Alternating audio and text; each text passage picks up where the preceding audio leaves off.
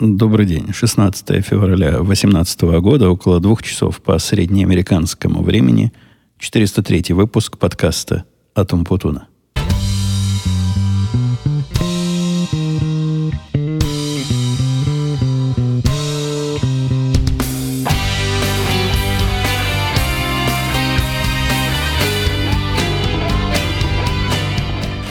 Этим выпуском я официально возвращаюсь с зимних каникул. Э, возвращаюсь к вам после долгого отсутствия. Вчера жена начала меня в бок буквально толкать, говорить неудобно, как, ну как же можно?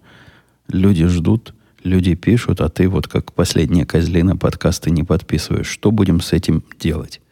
Спросила жена, хотя тему дальше не стала развивать. То есть не стала предлагать, какие наказания мне за это устроить. Но ее намек, и, да я и сам собирался. Короче говоря, все это упало на благодатную почву. И вот сегодня я буквально в неочередной момент. То есть в тот момент, когда все нормальные люди сидят и работу работают, а я тут с вами разговариваю. Хитрое время выбрал. Э, мои коллеги как раз пошли есть. Они, я сказал, два часа там, но на самом деле начал его в час записывать. Это я всегда время с запасом говорю, когда примерно так оно будет в середине или закончено уже. Так что они там все пищу принимают. Э, тетка, с которой я с утра тут разбирался с мистикой, разнообразная, она у, у, в магазин пошла, говорит, срочно нужно котам что-то купить, у нее куча кошек, и как-то вдруг им иногда надо срочно покупать. Ну, а я, я с вами. Пока спокойно, и семья моя тоже у, свалила. Сегодня выходной, в школу не надо ходить, не знаю, не знаю почему. Вроде бы в понедельник у нас выходной, а школа сегодня решила не поработать. Так что мои девчонки по этому поводу пошли к, глазному этому врачу, там дочки очки то ли подгоняет, то ли проверяет, то ли покупать. Ну, как-то связано с этой оптикой. Я знаю, потому что они там позвонили и спросили, как наша очковая страховка, чего именно платит и сколько. Ну, короче говоря, грамотные, чтобы знать, чего ожидать. А у меня с утра, кроме вот этой самой вдруг мистики на ровном месте, то есть система, которая работала годы, годы, годы, и никогда про нее вопросов никаких не было. Вдруг сегодня заказчик удивился, почему э, ни одной подозрительной активности в определенном сегменте данных не нашлось. Ну, действительно, обычно находятся десятки, а тут ни одного. И я разбирался с этой мистикой часа, наверное, полтора-два. Там не просто разобраться. На вид все в порядке. Но поскольку сами расчеты, они, строго говоря, не являются математическими расчетами, являются такой событийной вероятностной моделью, ну, практически сказать, что это самообучающая система, не скажу, но система, которая принимает решения – на базе очень нечетких э, таких эвристик гладких. Ну, например, если вот цена вот примерно в этом диапазоне, а время примерно вот такое, а расстояние между этими тем вот такое, то вероятность того, что это плохо, должно увеличиться там на 3% по сравнению с, с прошлыми сделками подобного рода, которые заказчик производит. Там сложно все, там такой многомерный э, анализ и этих размерностей десятки. Поэтому с кондачка так сказать, что не так, но трудно. Через два часа исследований, почему же никаких хороших кандидатов на нарушение не нашлось, я пришел к неутешительному выводу, что не нашлось, потому что негде было искать. Данные это они прислали, наши замечательные заказчики. Но вместо вчерашнего дня, который был 14 число, они прислали почему-то данные, которые говорят, мы за вчера, а внутри там на самом деле они за 12 число. Там вторник это был или понедельник. Понедельник. За понедельник прислали. Случайно. Ну, ошибка вышла. Так что теперь тетка как вернется из магазина, я ее пошлю, чтобы заказчик убила по, по рукам и ногам и по лицу, и кричала криком, что ж вы наше время тратите, а сами всякую ерунду посылаете. Ерунда пришла на вход, и мы вообще молодцы, что не ерунду на выходе сделали. Мы поняли, что вот такую ерунду не надо анализировать. Но как-то объяснить это не смогли. Вот теперь, теперь понимаем, в чем дело. Пока мы с ней разговоры разговаривали и разбирались, она пожаловалась на... Что-то у нее там медленно загружалось, и, видя примера того, насколько у нее все медленно, она показала свой график скорости ее домашнего интернета. Я посмотрел на ее домашний интернет и остолбенел. То есть ее скорости в ее домашнем интернете, который простой, за который она сама платит из своего кармана, там он стоит 40 долларов в месяц, по-моему. Ну, в общем, такая обычная цена бытового интернета. Он с такими же характеристиками, как мой бизнесовый. То есть скорость загрузки туда, скорость загрузки сюда одинаковая. Вот один в один, как у меня. Ну да, конечно, у нее нет такого уровня поддержки, но тем не менее то, что у бытовых скорость добежала до моей, меня прямо удивило. Настолько удивило, что пошел я посмотреть на сайт этого самого бизнес-интернета и разобраться, почему такая несправедливость. А оказалось, несправедливость еще более несправедливая, чем, чем я думал на самом деле. Всех вот этих э, планов и пакетов, которые, за которые я оплачу сейчас, оплачу я сейчас какие-то невменяемые деньги, больше 200 долларов, там 230 вместе с налогами. Э, таких уже нет. А есть совсем другие. И самый крутой из этих совсем других, который в два раза шустрее, быстрее, глубже и длиннее, чем тот, что у меня, стоит дешевле, чем тот, за что я плачу. Не то, что я плачу, контора платит, но, но все равно обидно. Ну, что деньги вот просто так разбрасывать направо и налево. Удивился. Ну, в общем, практика понятная. Провайдер нам какой-то пакет там в 2011 году продал, потом я его где-то в 2014 сделал чуть быстрее. И с тех пор я не трогал, а у них же жизнь идет, цены опускаются, новые технологии проявляются. Короче, позвонил я им туда, и получился конфуз. Я не хотел звонить и наезжать. Но, в принципе, мне такая практика не кажется странной. Ну да, есть заказчик, который согласился платить столько. Не бухтит, но пускай и дальше платит. Чего мы будем цену снижать? Или скорость поднимать? Захочет, позвонит. Вот я и позвонил, типа, как заказчик, говорю, нельзя ли что-нибудь сделать? Какое-то безобразие происходит. Э, говорю, на сайте вижу, что за пакет цена должна быть чуть ли не в два раза меньше, а за мои деньги я могу получить в два раза быстрее всего. Как они там задергались. А задергались они потом, насколько я понял, из-за глупости своей и непонимания того, чего я им говорил. Эти чуваки решили, что я смотрю не на их сайт, а на сайт их конкурентов. На какой-то другой сайт. И вот на этом каком-то другом сайте я вижу лучшие цены. Поэтому меня срочно перевели на чувака, который из отдела... Э, у них там специальное название есть «Удержание заказчиков». Вот из отдела удержания заказчиков он начал меня удерживать. Я никуда не убегал. Я и ничего не собирался. Я всего лишь хотел обновить свой план, чтобы он достиг реальности. Он бодро так сказал, что, ну, не волнуйся, чувак, не волнуйся, сэр, там чувака им не называет, там все серьезно. Мы сейчас эту цену перебьем, ты просто порадуешься, насколько мы тебе хорошую цену дадим. И вот этот другой сайт, на котором ты смотришь, никогда такого не даст. Но тут уже я уж понял, о чем речь идет, и, и не стал рассказывать, что я их цены с их ценами и сравниваю. В конце концов, получил я за 190 долларов то, что, то, что и собирался. То есть вместо 236, которые я сейчас платил, я получил в два с половиной раза быстрее и больше всего. И стоит это 194 доллара. Как-то они сами, сами собой себе цены сбивали. Но если бы не сбивали, стоило бы тоже примерно 220-230, но так лишние 30 долларов сэкономили на ровном месте и без особого моего участия. Ну, хорошо. А самое главное, интернет чуток побыстрее будет, что тоже... А ну и до этого практической скорости для всех бытовых вещей вполне хватало. Скорость загрузки меня ну, не особо сильно волнует, то есть после определенного предела. А вот скорость выгрузки туда, да, это важно. Вот у этого нового скорость выгрузки не в два с половиной раза больше, а всего лишь на 50% быстрее. Она как-то непропорционально растет. Даунлода, то есть то, что я беру, они дают больше и больше, А то, что я могу обратно в интернет положить, это не так, не так шустро происходит. Но, в принципе, как я сказал и предыдущей скорости мне хватало. Я чисто из принципа побухтел.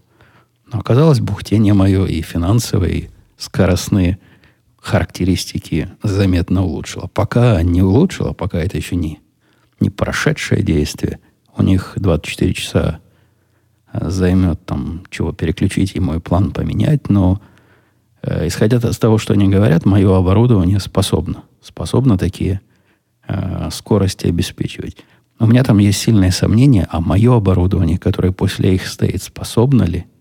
Прямо сильно сомневаюсь, что нет. По-моему, мой э, firewall, ну такая коробочка, которая на выходе стоит и защищает меня от всего злобного мира, по-моему, она так быстро не умеет работать. Ну, когда увеличу, тогда и посмотрим. Тогда и померим, тогда и видно будет. В начале этой недели у нас было тут стихийное бедствие, а именно выпал снег. Э, об этом предупреждали заранее. Это первое предупреждение я увидел, когда возвращался в прошлый четверг с работы. Вдруг на автомобильном моем навигаторе выскочило окошко, мол, готовьтесь, готовьтесь, скоро засыпет. На самом деле, скоро не засыпало, начал идти к утру уже снег, то есть через часов 10 после их предупреждения, 12. И сказать, что его так много было, и что эта вся паника того стоила, я бы не сказал. Паника была реальная. То есть школы закрыли, сказали детям сидеть по домам. Мы вас не способны будем туда отвезти. Будет столько снега, столько снега. Все пристойные учреждения, которые ну, взяли на себя труд позвонить своим клиентам, не знаю, поликлиники собачьи, кошачьи нам позвонили, зубные врачи нам позвонили, несколько магазинов, позвонила, сказала, что не, вы к нам не приходите, у нас мы в осаде, у нас все будет закрыто. Мы решили себе лишний выходной устроить. Короче говоря, страна, Чикагская область вымерла. Навалилось снега, ну, какое-то количество, не нулевое. То есть сантиметров, наверное, на 30. Может быть, чуть больше. Хотя нет, больше не, не больше. Можно в машинке прямо по этому снегу ехать без без всяких проблем в моей машинке.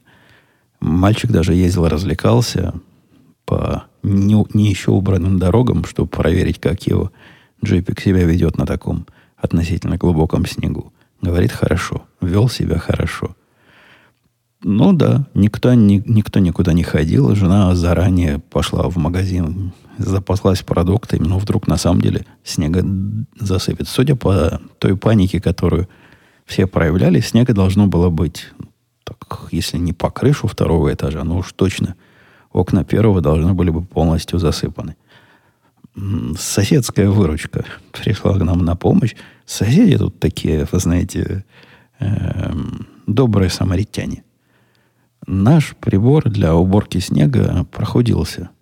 Проходился, даже жена его вот недавно отвезла в мастерскую, мастерс, мастера в мастерской сказали, что карбюратор там надо менять. Как-то совсем прохудился карбюратор. И, по-моему, 150 долларов поменять. Какие-то конские деньги. Как на автомобиле практически. А новую такую целую купить 400 стоит, там 450. Ну, решили, ладно, пусть, пусть чинят, раз чинят. Хотя, как, как принято, мы уже кинулись после того, как снег прошел, пришел, оттаял – и вряд ли уже в этом году будет новый. Ну да, готовим мы... Порох не держим сухим и готовим его к следующим сражениям. Соседи пришли и сами нам все, без всякой нашей просьбы. Они даже не в курсе были, что у нас тут нечем убирать. Ну, видимо, идет со своей машинкой сосед слева. Видит, у нас снега тут навалено. Раз. И очистил вход ну, чтобы машина могла выехать. А другой сосед с другого боку э, увидел, как моя жена пытается лопатой все это дело, ну, все, что осталось, немножко раздвинуть, быстро приехал на своей машинке. Там у него такая машинка, чуть ли не на ней сидя можно снег убирать. И, и все, и очистил. Это было в первый день, во второй, и они уже просто как по умолчанию. Оба приходили как на работу к нам чистить. Я Проснулся с утра, по-моему, в воскресенье или в понедельник. Все чисто уже. Уже кто-то поработал. кто-то из добрых соседей помог. Ну да, тут это считается такой, ну, действительно, стихией. И когда стихия, сосед соседа должен выручить, потому что так принято среди нас, добрых самаритян. Э, по работе. Что по работе? У нас вчера были на работе, разговоры разговаривали. Удивила одна удивительная вещь. Несколько лет назад, довольно много лет назад, 4-5 лет назад, мы на этой работе сделали, совершили ошибку. Ошибка была не техническая, а бизнес-ошибка. Мы взялись за проект, который, на который были сильные надежды. То есть выбора-то у нас особого нет. Это тот самый проект, под который я, собственно, и начал работать. У них этот проект стоял, но некому было делать, и проект был большой. И вот кто-то должен был прийти и взяться за это. У них э, не было никакой идеи, как к этому подойти и какими силами это делать. Короче говоря, это одна из причин, почему они тогда активно искали человека и очень активно нашли меня. И вот этот проект мы сделали. Выбора, как я сказал, не было, потому что заказчик такой, которому нельзя сказать нет. Сняли с него, взяли с него денег ну, достаточно, чтобы оплатить и разработку, и эксплуатацию этой системы. Как тогда сказал мой начальник, эта система, проданная даже одному заказчику, это уже сам по себе бизнес.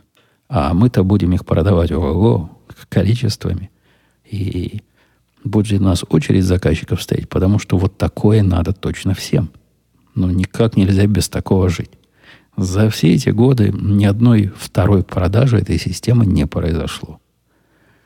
И это у нас просто уже вошло в наши местные учебники, когда мы обсуждаем разные бизнес-стратегии. Вот это пример э, известной ошибки – то есть мы посчитали, что сделаем такую систему, которая лучше, чем у конкурентов, в 10 раз дешевле, чем альтернативная система. И сразу ее разные мелкие и средние захотят, потому что большим-то все равно. Больших готовы в 10 раз больше платить конкуренту. И качество их не особо волнует.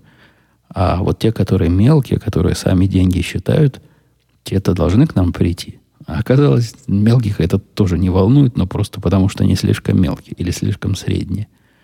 Такая очень специфическая э, получилось у нас специфическое решение, которое, я был уверен, никогда в жизни больше никому не продастся. Ну, если за пять лет не продалось при активных попытках, которые мы уже года три назад как бросили, то с чего это вдруг начнет? Вчера выяснилось, что очередь стоит – реально стоит очередь покупателей на эту систему. Они все пришли из-за того, что с конкурентами случился то ли конфуз, то ли скандал. Что-то с ними такое случилось, нам не говорят. Но как-то весь мир наших заказчиков, они там все друг с другом разговаривают, и все друг с другом связаны, решили от них уходить. Что-то там произошло. А уходить так кроме нас больше некому. И вот этот самый наш единственный неповторимый. Всем своим контактам рассказал, что а у них есть решение, а у них все работает, а им это не важно. И новости эти просочились со скоростью лесного пожара. Ситуация... Я не преувеличиваю, когда говорю, что очередь стоит. Количество контрактов, которые нам нужно оформить, подписать, проверить, э, превышает нашу пропускную возможность их даже прочитать.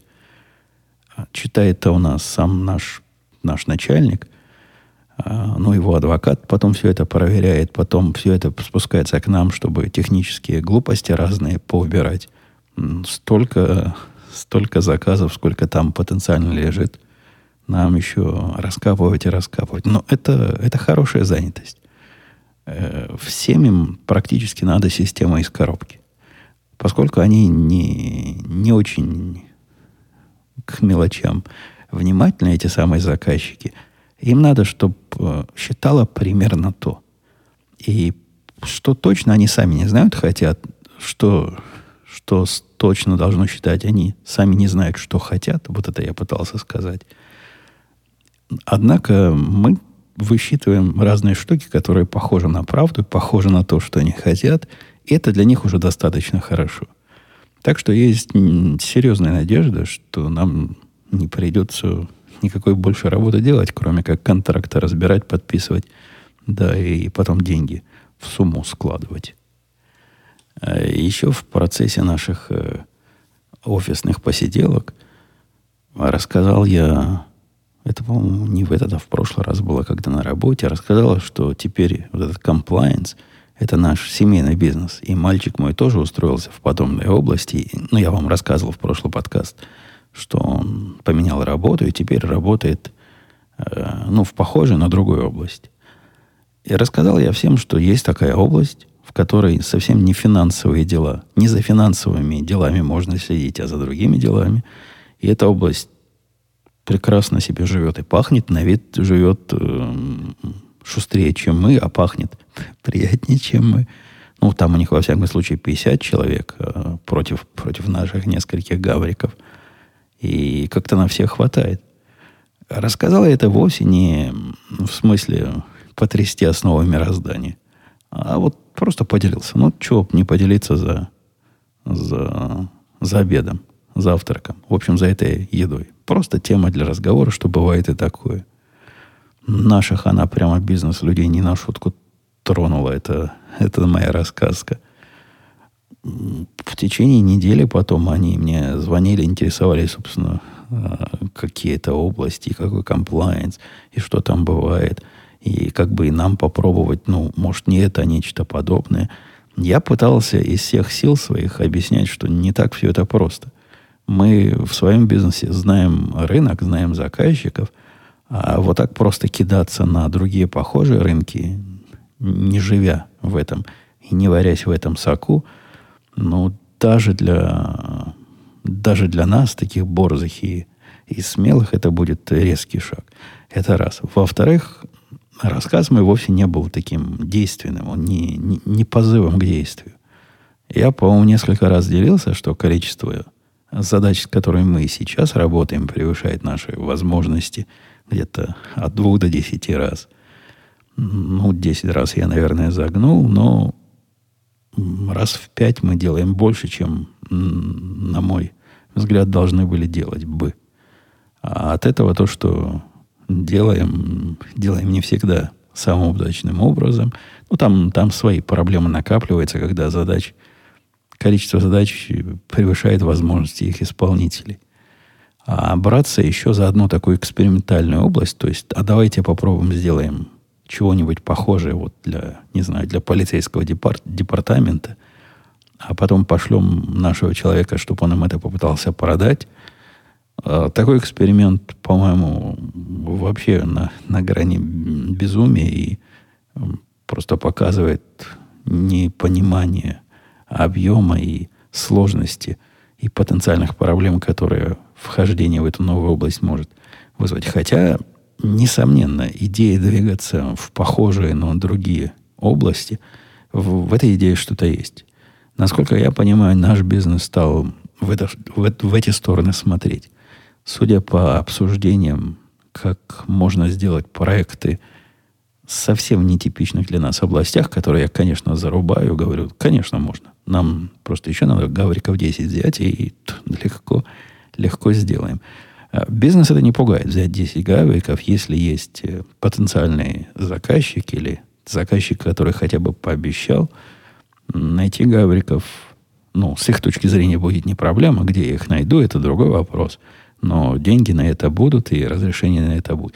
Ну, видимо, в скором времени Гавриков я такие начну искать. Это не к тому, дорогие слушатели, что вы писали мне свои резюме и рассказывали, что вы хотите у меня работать. Ну, нет, это, это не получится. По двум причинам. Во-первых, мы не берем иностранцев, нам просто нельзя. Нельзя. Вот конкретно нельзя брать, которые не граждане или которые не без зеленой карты.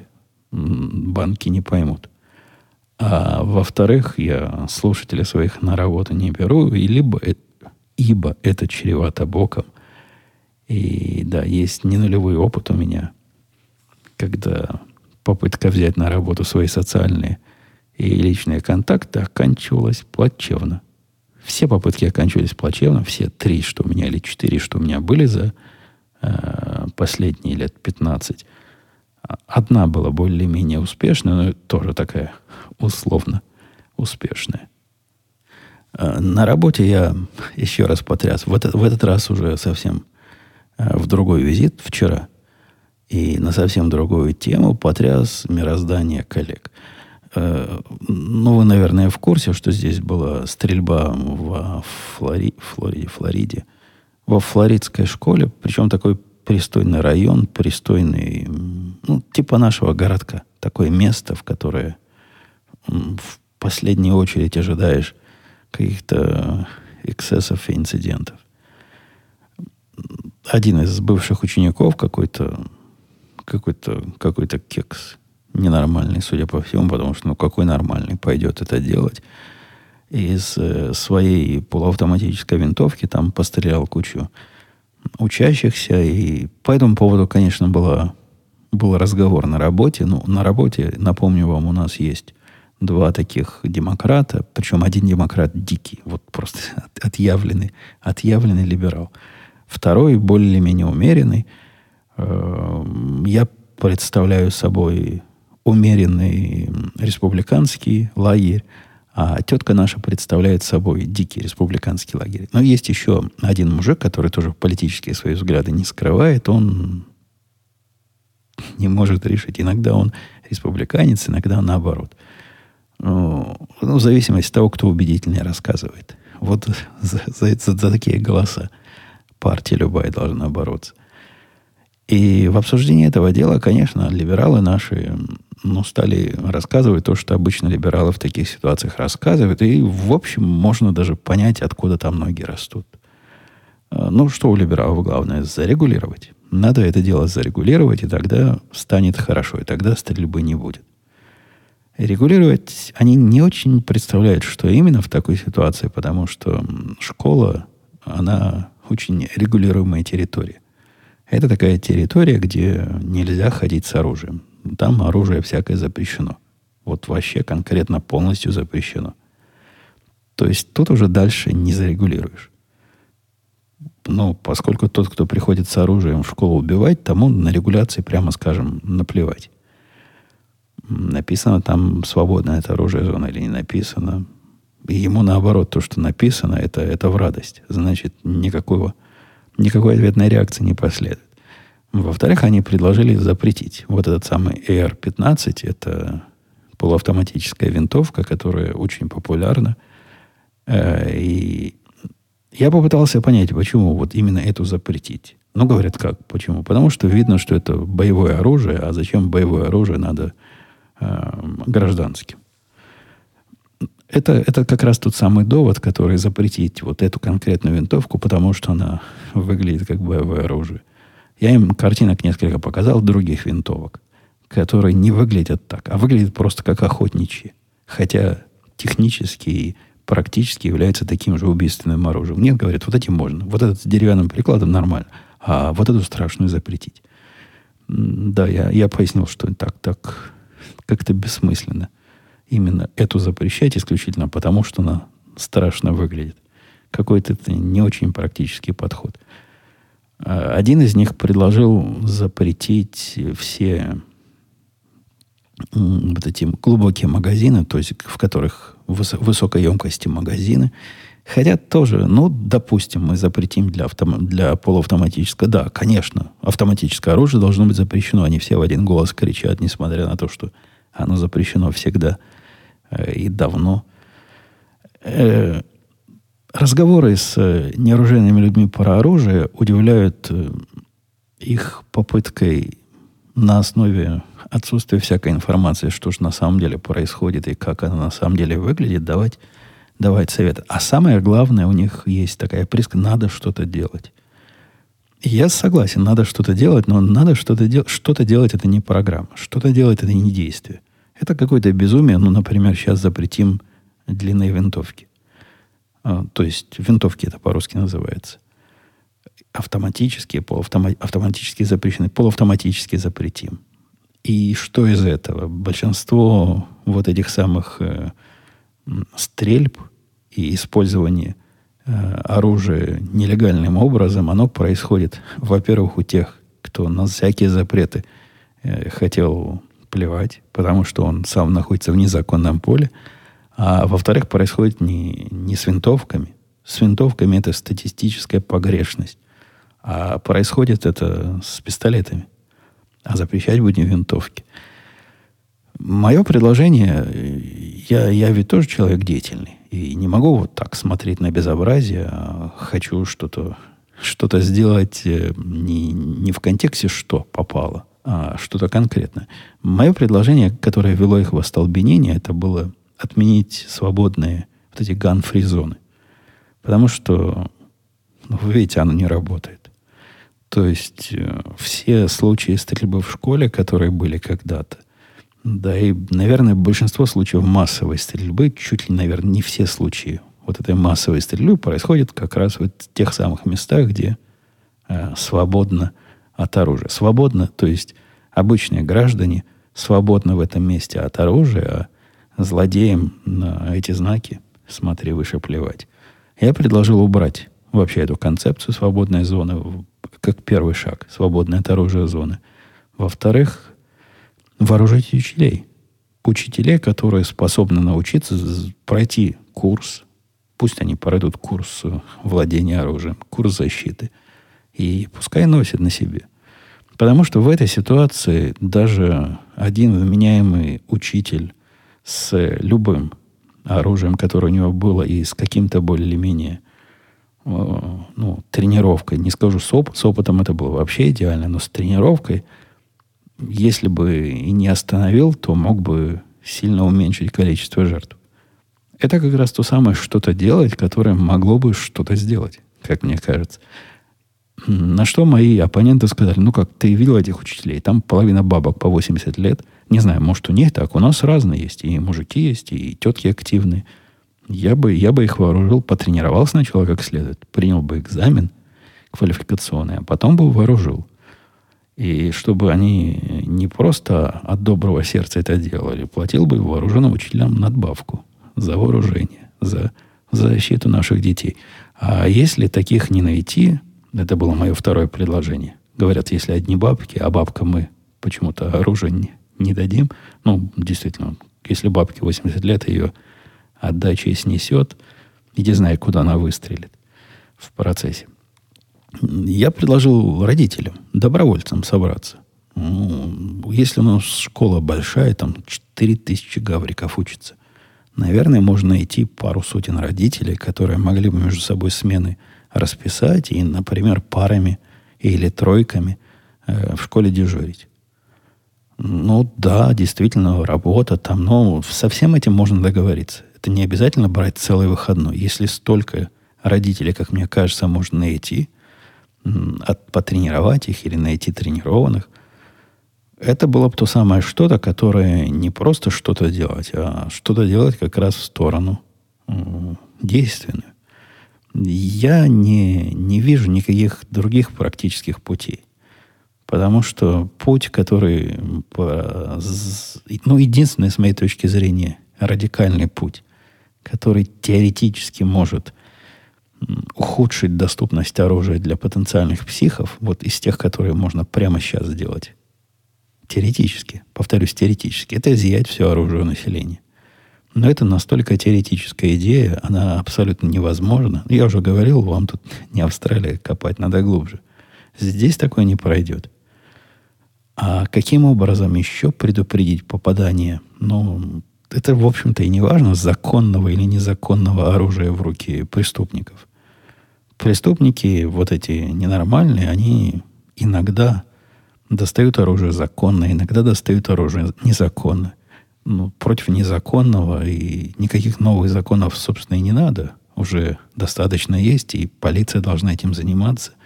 А вот как им не дать законного оружия в руки, тут тоже не очень, не очень понятно, в какую сторону вот этот самый контроль нужно разворачивать. Говорят, что вот этот бывший ученик, который там всех пострелял, он уже и до этого показывал признаки э, какой-то отвязанности. Признаки его отвязанности, вы знаете, такие, с которыми в суд не пойдешь. И на которые ордер не выпишешь. И даже на психиатра особо не пошлешь. Ну да, там, насколько я помню из первых рассказов, он там в Инстаграме, то ли он с оружием фотографировался, то ли где-то намекал, что э, думает о, о том, чтобы стать э, знаменитым убийцей. Но все это было на уровне каких-то, насколько я понимаю, разговоров пока, пока я понимаю. И настолько это было несерьезно с точки зрения всех, кто слышал, что на него никто не стукнул. Вот сейчас вы, вылезают учителя и говорят, да, как-то он нам странным казался тогда. Что-то он такой не в себе немножко был. Но все это разговоры в пользу бедных. И никто ничего не сделал. И даже не очень понятно, что этот кто-то мог бы сделать. Допустим, мы усложним получение оружия при помощи э, психологической какой-то экспертизы. Не очень понятно, как это делать технически. То есть прихожу я в магазин, а у меня там такой тест выкатывает. А ну-ка пройди. Или принеси справку от врача, что ты не псих. Ну, может быть. Сейчас они делают бэкграунд-чек, который проверяет, можно ли мне получить оружие, то есть не являюсь, нет ли у меня разных приводов за насилие, нет ли у меня записи по поводу моих болезней психики. Эм, расширить это я не против. Если придумаем, как технически это сделать, ходить, проходить психологический тест всем владельцам оружия раз в какое-то время, я тоже не против. Хотя это полумеры. Как только станет пройти это трудно и получить оружие закона трудно, я уверен, что, вот просто абсолютно уверен, любой придурок, который целеустремленный и таки хочет сделать свою гадость, его вот эти полумеры не остановят.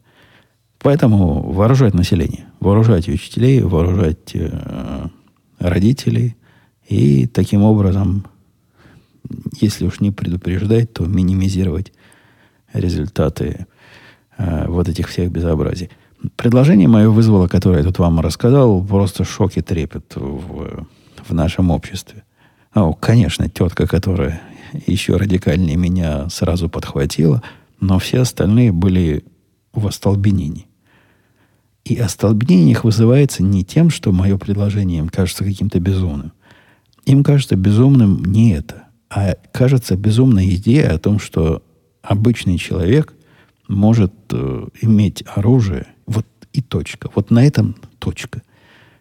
Во-первых, они предположили, что, ну, допустим, натрени... натренируешь ты учителя, а он возьмет и начнет стрелять в учеников из этого пистолета. Это я тоже часто встречаю, что если дай нормальному человеку оружие, он сразу станет психом и убийцей. Это у них такое есть. Во-вторых, их э, второй страх, что оружие это само стрелять начнет. Они так не говорят, но подразумевают. Вот если, если висит на стене ружье, то оно должно выстрелить. Это такой, ну, даже понятный страх э, далеких от этого дела людей, которые считают, что оружие выстреливает само буквально через раз. Ну, надо как-то как самообразоваться, изучить э, материальную базу перед тем, как э, с невероятной уверенностью и невероятным шоком и трепетом мою, на мой взгляд, замечательную идею отбрасывать как нереальную. Мне кажется, моя идея гораздо более реальна, чем э, изъять у всех оружие или даже чем запретить именно вот эти автоматические винтовки. А именно эти полуавтоматические винтовки, конечно, мы можем запретить легко ничего нас не останавливает. И в свое время подобные действия уже Билл Клинтон производил. Толку с этого никакого не было, но, наверное, им будет приятнее, когда такие страшные черные типа автоматы станут недоступны честным гражданам и, и всем остальным гражданам тоже. Что-то я на этой теме с вами э, засиделся. Собирался уже посмотреть на ваши вопросы. Э, Дмитрий писал, добрый день, в одном из недавних радио вы говорили, что в Америке на 60 тысяч долларов в год прожить нельзя. А, не, ну я не так говорил, Дмитрий. Я говорил, что на 60 тысяч долларов в некоторых местах прожить трудно. Есть такие места, где на 60 тысяч долларов ты можешь жить как а, кум королю или сват королю. В общем, хорошо жить можешь. В других местах трудно жить. В наших местах на 60 тысяч долларов в год жить можно – но трудно. Это речь идет не о том, что трудно голодать будешь или и пешком ходить на метро ездить. Нет, ты будешь на машинке попроще ездить, э, еду есть, ну, Не из самого дорогого магазина, а из самого простого магазина и, и так далее. И речь не идет о нищете и о каком-то совсем уж низком уровне жизни, но 60 тысяч долларов это немного.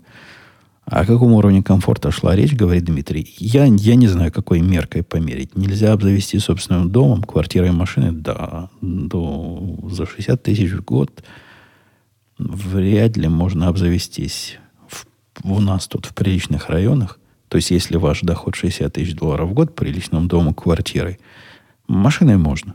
Я нескольких русских знаю, которые при меньших доходах ездят на машинах, на которые я даже и не смотрел из-за их цены. Ну, платят эту суду 10 лет за машину. Считают, что это нормально.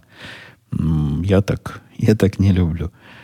Э, да, за 60 тысяч будет трудно купить дом. И можно снять, наверное, какую-то квартиру за эти деньги. И это сильно зависит от того, какие у вас требования и что для вас важно, чего нет. И живете вы один или семьей, но деньги это, ну, я вам скажу честно, небольшие. Хотя Напомню, что когда я жил а, в прошлом домике, и рядом с нами жили соседи, вот они, я точно знаю, жили, по-моему, то ли на 45 тысяч в год, то ли на 50 тысяч в год. Когда-то я цену называл. Они такие были. Любили поделиться жизнью, семьей. Семья из э, четырех человек. И при этом ну, на машине ездили, в домике жили, похоже на наш. При этом домик был их. Они его не купили, а как-то по наследству от кого-то получили. Эм, ребенка в одного в колледж отправили, другого не помню. Короче, как-то люди живут. Живут и за такие деньги, так что можно выжить, хотя я бы не хотел. Привет, он потом писал Дмитрий, спасибо за интересный подкаст. Это другой Дмитрий писал. Не тот, что в прошлый раз. С удовольствием слушаю тебя с самого начала. Всегда с нетерпением жду следующего выпуска. Ну, и тебе, Дмитрий. Дорогой Дмитрий, спасибо, что слушаешь. Вопросов у меня очень много, но не все сразу. Начну с парочки из них. Когда-то ты начинал записывать подкаст UTP, который неожиданно прервался после четырех выпусков. Не думал ли ты его возобновить? Не, не думал. Это был эксперимент такой, где я пытался записывать такие сурово, сугубо технические подкасты на сугубо сурово технические темы. Мне, в принципе, результат был, ну, так, серединка на половинку, не, не отвратительный. Если был бы отвратительно, я бы эти подкасты извел и удалил, и, и мы про них уже вообще забыли. Но процесс мне не доставлял никакого удовольствия. То есть заниматься... Я пар, и тогда по роду работы, и сейчас по роду работы вот этим самым обучением и так занимаюсь более чем достаточно, чтобы вот эту жилку кого-нибудь чему-нибудь научить. Э, вот это желание, присущее нам всем, оно было реализовано. Это скучный процесс. Мне он показался скучным. Говорить на понятные мне темы, при этом пытаться переводить их на э, не очень сложный технический язык, понимая, что те, кто пытаются с этого образоваться как-то и чего-то понять, для них надо стараться. Слишком много стараний, слишком много усилий, слишком мало удовольствия, и поэтому процесс этот закрылся. Я не думаю, что буду его продолжать. Какого-то вида образовательные моменты иногда бывают у нас в радиоте, в техническом подкасте. Но записывать специальный, отдельный. Да вы посмотрите на мою регулярность записи вот этого подкаста, который, ну, что там скрывать, является моим любимым. Если на любимый не остается э, куража, силы времени, то что же будет с тем, с нелюбимым? Второй вопрос, который это я проверял, записывается или нет. Записывается. Второй вопрос, который этот второй Дмитрий а, спросил из фильма ИТВ. Мы знаем, что в Штатах принято улыбаться даже случайным прохожим в отсутствии, а отсутствие дежурной улыбки может восприняться как враждебность. Так ли это на самом деле? И как обстоят дела с дежурной улыбкой у тебя? Э, это такой особый русский взгляд на то, что улыбка, если ты улыбаешься прохожим, то улыбка должна быть обязательно дежурной. Да нет, она может быть просто, просто улыбкой. Вот видишь, человек идет, ты показываешь ему, вместо того, чтобы зубы показать в оскале волчьем, показываешь улыбку, мол, руки открытые, вот я не собираюсь на тебя нападать, мы, Вась-Вась, друзья. Такой способ невербальной коммуникации. Я бы не назвал это дежурной улыбкой, не то, что они растягивают лицо.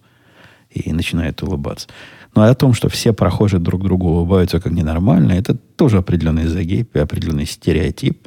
Но у нас э, в деревне, ну да, если, например, ты с человеком пересекаешься, вот иду я по, по какой-нибудь спортивной, э, не спортивной, это не беговая, ну, в общем, по дорожке, где типа люди спортом занимаются. Кто-то идет мне навстречу, этот кто-то обязательно улыбнется, обязательно скажет hello, ну, потому что деревня маленькая, тут все друг с другом здороваются. В Чикаго ты идешь, никто тебе особо не улыбнется и в глаза не посмотрит. Тут масса народу в одну сторону, масса народу в другую сторону. А, улыбка устанет. Всем и губы перерастянутся, всем улыбаться. Ну, а те соседи, которых я даже не знаю, и которые, например, проезжаю, выезжаю из нашего переулка или соседних переулков на машине – обязательно, кто меня увидит, обязательно ручкой помашет. И я ручкой помашу, хотя кто это такой, не знаю. То есть улыбка плюс в этом случае. По-моему, это нормально, чем звериный оскал показывать и ходить с унылой мордой кирпичом. По мне, хоть дежурные улыбки, хоть э, называйте их неискренними улыбками, они лучше, чем искренняя и, и честная э, злость в глазах и и все прочее, к чему я привык на своей доисторической родине. Э, Виталий писал, к теме фотопленки. Вообще-то, если уж говорить о профессиональной фотографии, как того желает руководитель фотокружка, то нужно говорить о полном цикле, то есть о самостоятельной проявке пленки и о печати со всеми полагающимися ванными растворами. Они, в принципе, это и делают.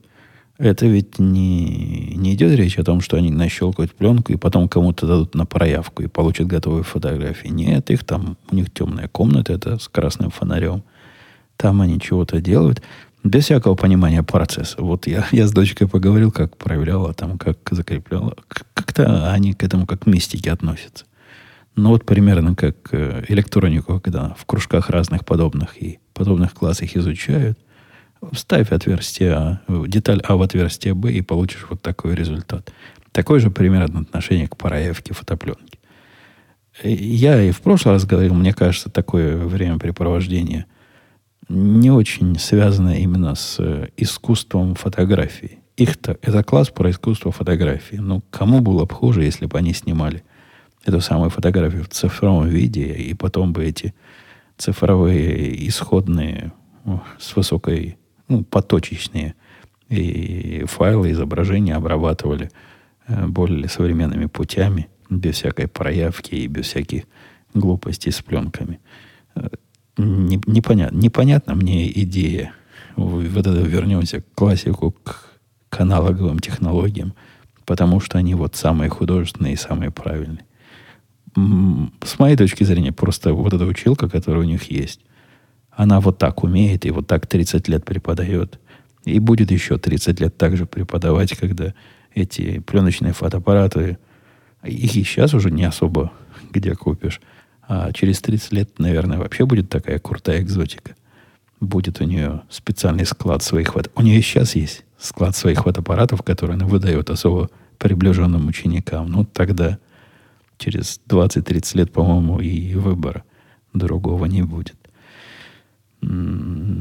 Ау, ау, ой, Айр, Айрганстер писал. Евгений, привет. Давно хотел спросить тебя про OmniFocus. Пользуешься ли ты им? Э, да нет, не пользуюсь. Я когда-то давно-давно вместе с вами в этом подкасте разочаровался этой программой. Я напомню, что это программа для ведения дел, вот это GTD – э, идея. И нет, я пытался на него вернуться, когда у них была такая большая реинкарнация. Ничего не получилось. И тогда он мне чем-то не понравился. Но и в процессе, пока я искал альтернативы, я нашел свое решение. Э, про него тоже рассказывал, Task Paper, который называется. И с тех пор никакой особой замены этого Task Paper мне не нужно было. Да и, кроме того, дела у меня более-менее упорядоченные в профессиональной жизни. Мне в основном-то это дело надо было. Э, все вот эти системы организации дел, когда работы на прошлой работе у меня были слишком разноплановые э, задачи. Причем все задачи были такие не очень технические, те, за которыми надо было следить.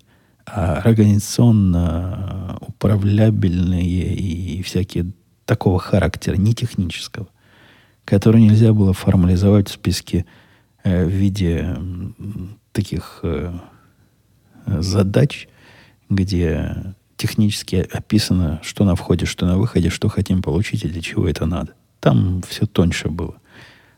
Надо было и области расписывать, и вот эти контексты. Перек... Сейчас у меня с этим проще. Проще, потому что ну, в основном я живу вокруг технических задач, где э, способ формализации высок, степень формализации высока, а способ записи их вполне достаточен при помощи обычной системы тикетов.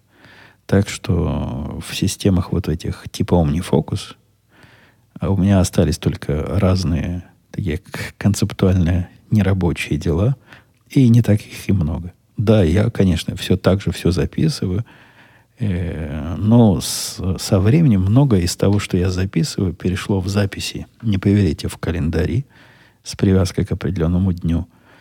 А вот такие редкие другие задачи домашнего характера, которые туда не влазят, да, они идут в task paper. Бенни писал, налоги считать самому, это типа почтовый ящик ставить самому. Пока не попробовал профессионалу заплатить, а потом сравнить, кажется, что сам гораздо без железной трубы. Э, что-то в этом есть, Бенни. Я теоретически согласен, что, что таки да. Практически, я, по-моему, рассказывал, я давал пачку своих однажды. Давно, правда, это было. Пачку своих э, бумажек вот этих за год, которые собраны. И всех своих отчетов чуваку или чувихе. Давно было, лет 5-6 назад. И, такому бухгалтеру на, на подсчет и проверку. И он она мне насчитала хуже, чем я сам насчитал потом себе. При этом я заплатил ему ей, по-моему, тогда это 120 или 150 долларов стоило. И кучу времени потратил. А, это, по-моему, она была. Она мне звонила с всякими вопросами уточняющими. Может, мне такая неудачная попалась, может, они все такие, но э, опыт меня этот как-то не, не особо воодушевил. Привет, Евгений, писал Сергей. Э, в радиоте ты сказал, что смотрел крипторынок и там Дикий Запад. А что вообще думаешь про... Ну, про крипторынок я не говорил, что там, что я смотрел. Я смотрю на маленький, видимо, у меня лепесток.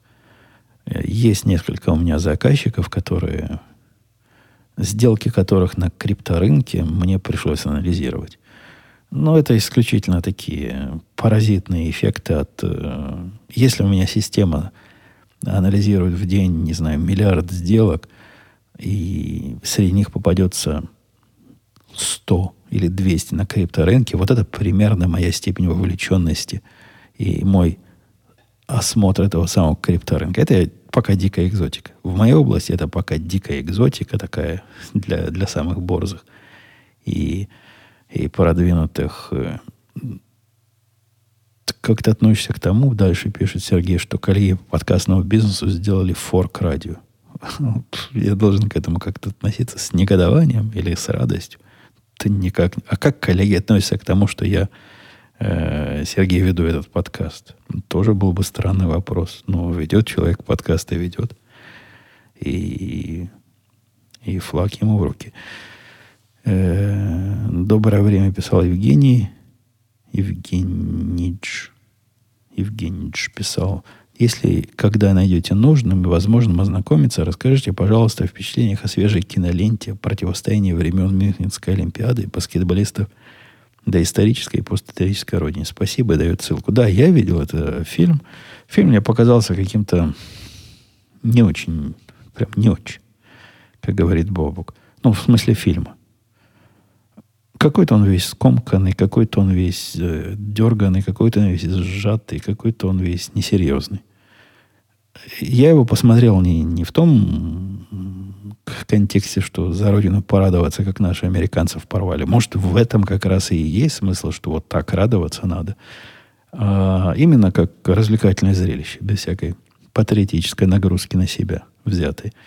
И как зрелище, как фильм о зрелище, мне он не показался чем-то достойным э, к упоминанию в приличном обществе. А у нас тут с вами это общество приличное, поэтому мне про него больше нечего сказать. Евгений писал ZZT. Добрый... Нет, не добрый, это не он писал. Это Владимир писал «Добрый день». Владимир там выше писал, что спасибо за подкаст. Приятно слушать, но редко. Да, я Владимира пропустил, поэтому ZZT, подожди, сейчас мы к тебе вернемся. А самому писал Владимир, стать поставщиком данных не вариант. Разве на этом рынке так мало игроков? Почему бы не захватить этот рынок? Так проблема в том, что на рынке не, не только игроков мало, но и потенциальных потребителей этого продукта будет еще меньше. Да и стать самому поставщику данных, это как раз тот самый вариант, когда давайте возьмем на себя еще 50 задач и нагрузим наших несчастных 5 программистов, чтобы у них было не по 3 больших системы каждому, а по 10 больших систем. И посмотрим, смогут ли они это вынести, вынести, и когда у них сломается хребет. Идея это, это вообще не наш бизнес. То есть это заниматься совсем другим бизнесом. Стать поставщиком данных это совсем-совсем про другое. И оно может кажется, что что-то общее с бизнесом потребления этих данных.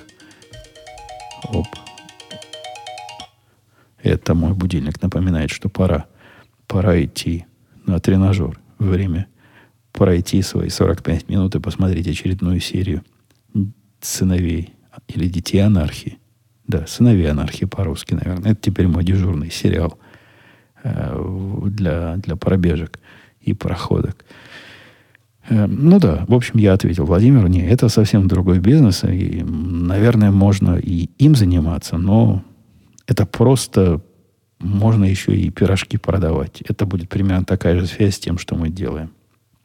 Здесь писал последнее время с периодичностью беда. Беда. Ну да, но не катастрофа. Беда, но не катастрофа. Это я от себя. Как ты сам думаешь, почему стало все так печально? Дело стало больше или интерес угасает? Просто интересно твое мнение. И дел стало больше. Дел просто, дорогой Зизти, просто дофига дел. Вот, вот такой вот шанс, чтобы вырваться и отложить дела на час и поговорить э, по душам с вами, это редкость и экзотика, а раньше это была система, и просто мог бы два раза в неделю записывать подкасты, находя по часу э, в середине рабочего дня или после него. И ничья бы производительность, ничья бы результативность от этого не пострадала. Теперь нет, теперь действительно дело больше. Но и с куражом. Я, я уж не раз говорил, главное кураж.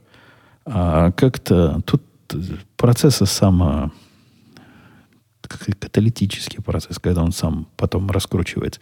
Как только пропускаешь неделю, а, как правило, первую неделю я пропускаю не потому, что я без куража, наоборот.